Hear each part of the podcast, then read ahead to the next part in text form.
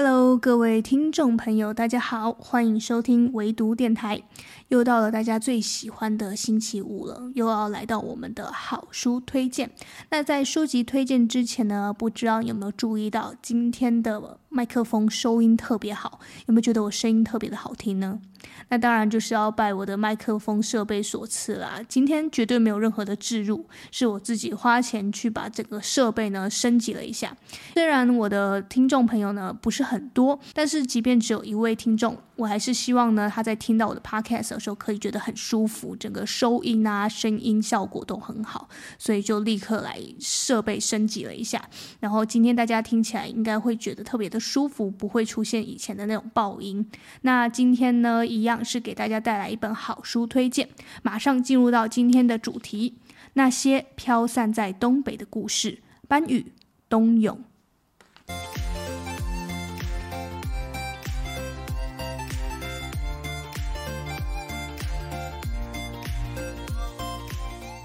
和过去一样呢，今天的 podcast 同样会分为三个部分做介绍。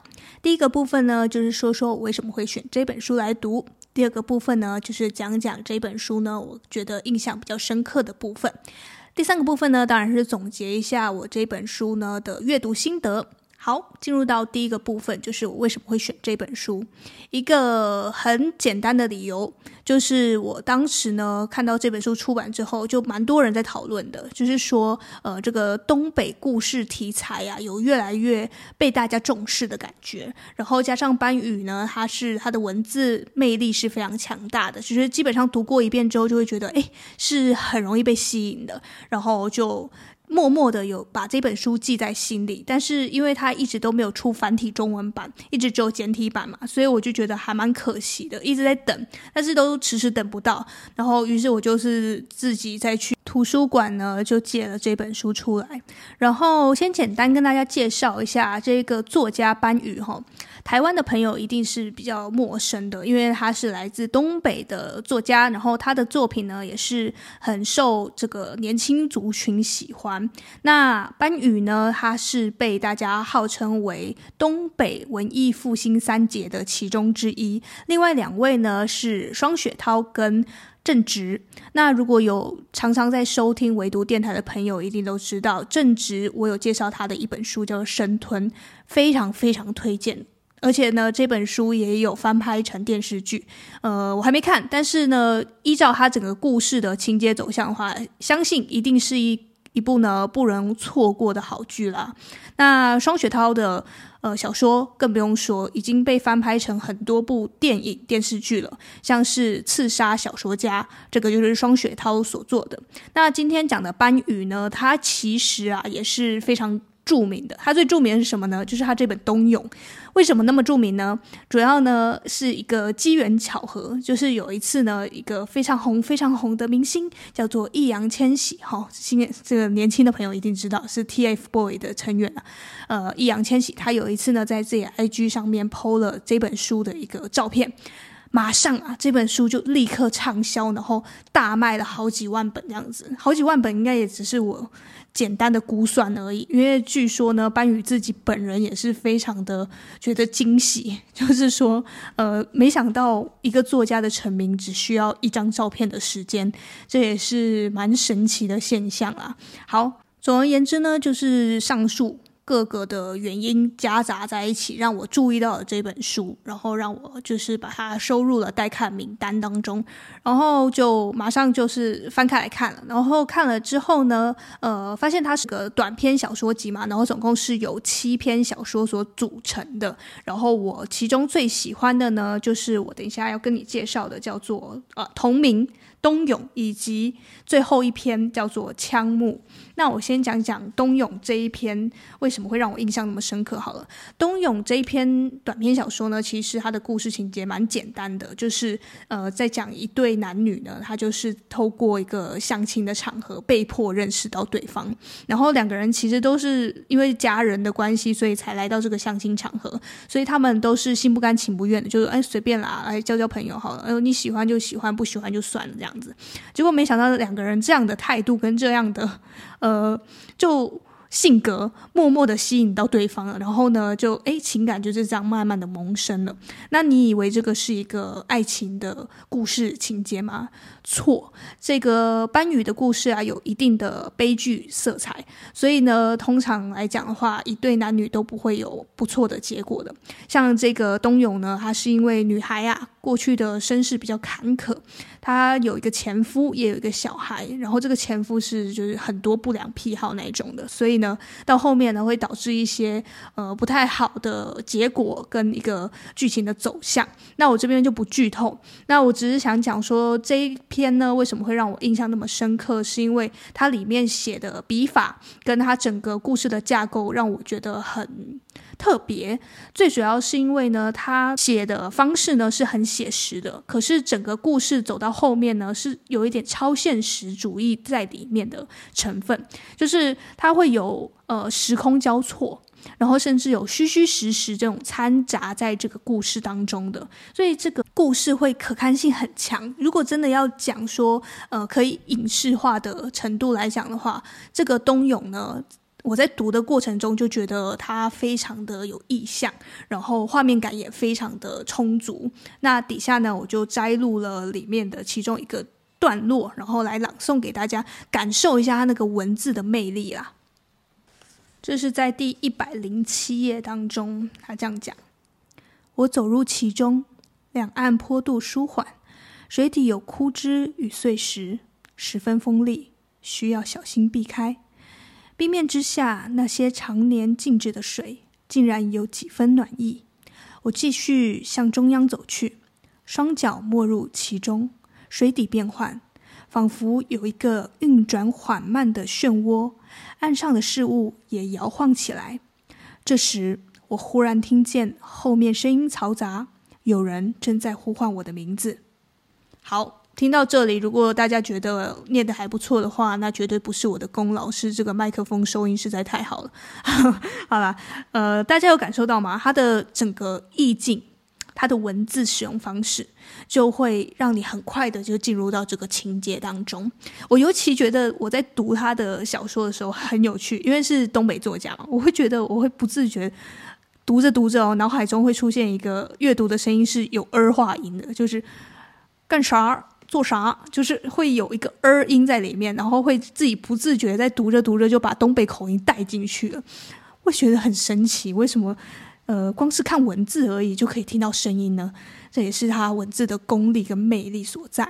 好，然后东勇呢，其实他的结局是有一种呃首尾呼应，然后而且甚至有魔幻写实的部分。那至于哪里写实，哪里魔幻呢？大家就是呃要好好的去阅读才会知道啦。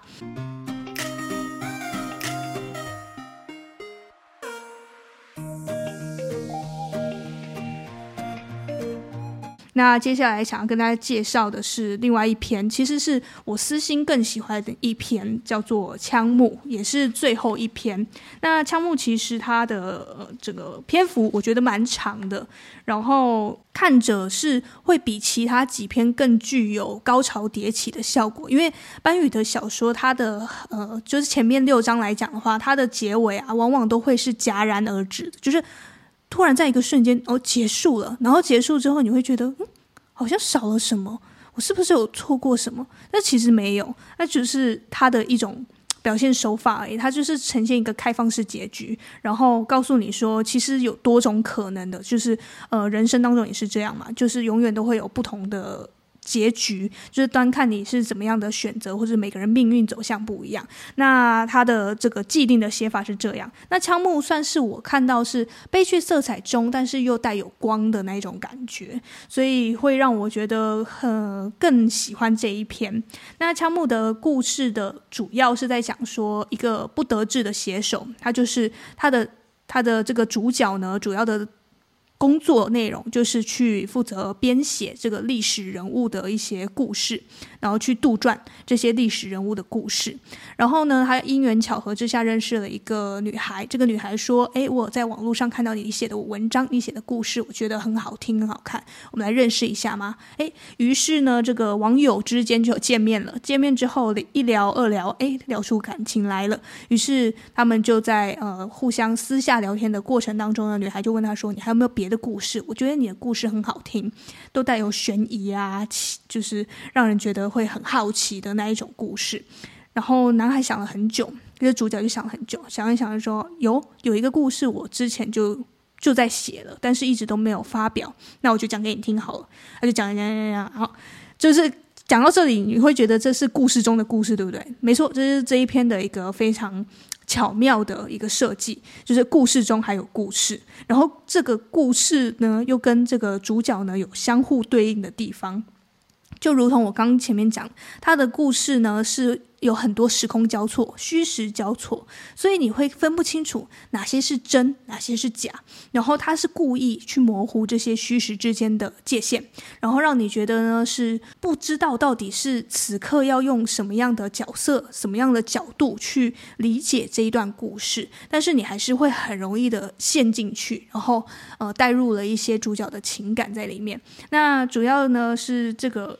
主角呢，他的本来的现实生活中也是很不得志的。然后他在讲的那个故事呢，也是非常充满了奇幻、悬疑，甚至有点可怕的那种成分在。然后，但是。当然，这个男孩在跟这个女孩讲故事的时候呢，没有讲说这是关于谁的故事，是真实的人生故事呢，还是我自己编造出来的？他什么都没讲，女孩其实也没有多问，他就是这样听故事下去。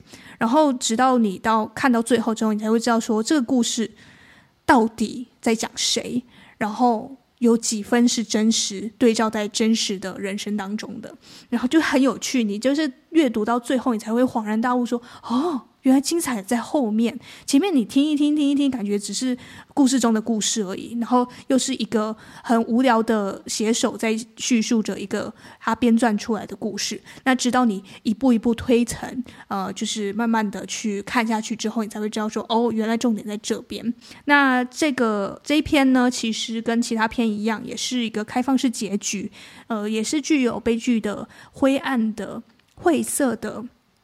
嗯，比较难解的这个些色彩在里面。那我这边呢，跟大家简单朗诵一下《枪木》的最后，它的结局是怎么样描写的。相信大家听完之后也会很了解到，说，诶，它这个开放式结局是怎么样去呈现，跟呃，我为什么会觉得这么的惊喜，以及我为什么会那么强调它的结局是 highlight 哦。好，我来念喽，在公路边。我看着客车缓缓开走，柳柳枕在车窗上，呼出均匀的白气，将其遮蔽，越发不真实。接着便消失在前方的黑暗里，仿佛从来没有存在过。我打起精神，继续前行。我知道，在所有人醒来之前，还有很长的一段路，只能独自走完。结束。有没有？感觉你都想象得到这个独自走完的一段路到底是怎么样的一个情景了。我我自己这个读到这一段啊，就是刚好把这本书看完了嘛，因为它就是这本书的最后一段。然后我在脑海中一直在想象着这个人独自走在一个四周都是黑暗的隧道里，然后他没有看到光，但是他还是继继续的往前进，因为他知道。悲剧、绝望的尽头，总还是有光存在着。他是这样相信的，所以才他他才会愿意的继续前行。呃，故事中的主角给我这样的感觉，那可能也是我自己附加上去的，我不知道，因为每个人阅读出来都会有不一样的感觉。那你可能会读出不一样的嗯、意涵，也说不定。这就是小说的魅力嘛，就是每个人读都会读出不一样的。让他们觉得印象深刻的部分。那我自己是对于这个结尾是非常的喜欢的。那你如果有兴趣的话呢，也是可以好好的找这本书来读哦。那我觉得总体而言，我看完这七篇小说啊，我觉得班宇的文字是就像我讲的很有魅力的，是你一看之后就会上瘾的，很喜欢的就会很喜欢。那我个人来讲的话是，呃，如果真的要跟比如说跟他齐名的那个另外东北三杰来讲话，我个人会比较喜欢正直的故事性，然后喜欢班宇的文字。他们两个如果能掺杂在一起的话，应该是一个非常优秀的、非常无敌的作家了。好啦，这只是我自己个人的幻想，但是就是说，他们各有自己的所长。那班宇的文字魅力是他的文字总是很精炼、很冷峻，你甚至觉得看他的故事都会感受到那个东北的这个气候迎面扑来了。哦，就很神奇。然后，因为他都是在讲东北嘛，然后东北在我的印象当中又是很冷的，然后呃白茫茫的一片，所以他在这个故事在描绘的时候，很快就可以带入自己的想象，蛮有趣的一个阅读体验。好，最后讲一下嗯这本书的一个总结。这次呢，是我接触东北文艺复兴三杰的第二个人。第一个是正直嘛，第二个就是班宇啦。那双雪涛的作品呢，我会在之后补齐给大家。然后我先就这两个人来讲的话，我有讲，就是我喜欢正直的故事性，喜欢班宇的文字。那以班宇的这个擅长的部分来说的话，我会觉得他在他把东北意象。描写的很写实，然后让人觉得很清楚，这就是东北。而且它主要描绘的对象是东北的底层人物，那些小人物，那些在工工人村，在那些就是呃可能。不是那么常会被人注视到的人群，这些群像，他描写的非常的清楚，非常的精炼。然后他的文字呢，是通过一个一个对话去堆叠出这个人物的性格。那我看他的文字的时候，会让我不小心的一直联想到这个萨利鲁尼，也就是写聊天记录跟正常人的。为什么呢？我不是说他们文字风格像，我是说他们呈现对话的方式很像，就是都不是用上引号跟。下引号不是用就是一行一行的这个对话来呈现，他的对话是黏腻在他的叙事当中的，所以你会觉得他的字数很多，然后看着看着呢，你会有点分不清楚这一段话是谁在讲的，然后需要你前后去对应一下，才会知道说，哎，此时到底是谁在讲话，然后这段话是出自于谁的口中，这样的呈现方式。当然，这样的呈现方式是更，我觉得会更能。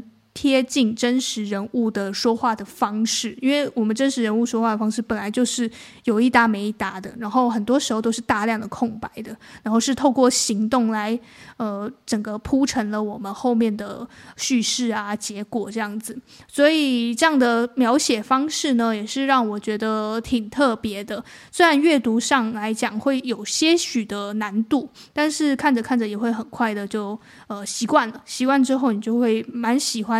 套入这样子的对话模式，可以很清楚的把这个人物更立体的表现出来。总结的来说呢，就像我在书评当中，我写书评哦，如果大家有兴趣的话，就是想看文字版的话，可以上 Google 呢打“唯读空间”，就可以看到我写的书评网站。好，回到我刚刚讲的，就是如同我书评上讲的，班宇的文字呢是安静的，不嘈杂，不刻意去迎合什么而写。他笔下的工人族群呢，都是处于边缘的小人物们，都是擅长沉默的。而沉默呢，并非代表他们无话可说，而是因为有太多想说的话了，所以呢，干脆保持沉默。因为他们知道，即便说了，也没有人会听，所以被迫沉默。那整个故事呢，是笼罩着一层又一层灰色的。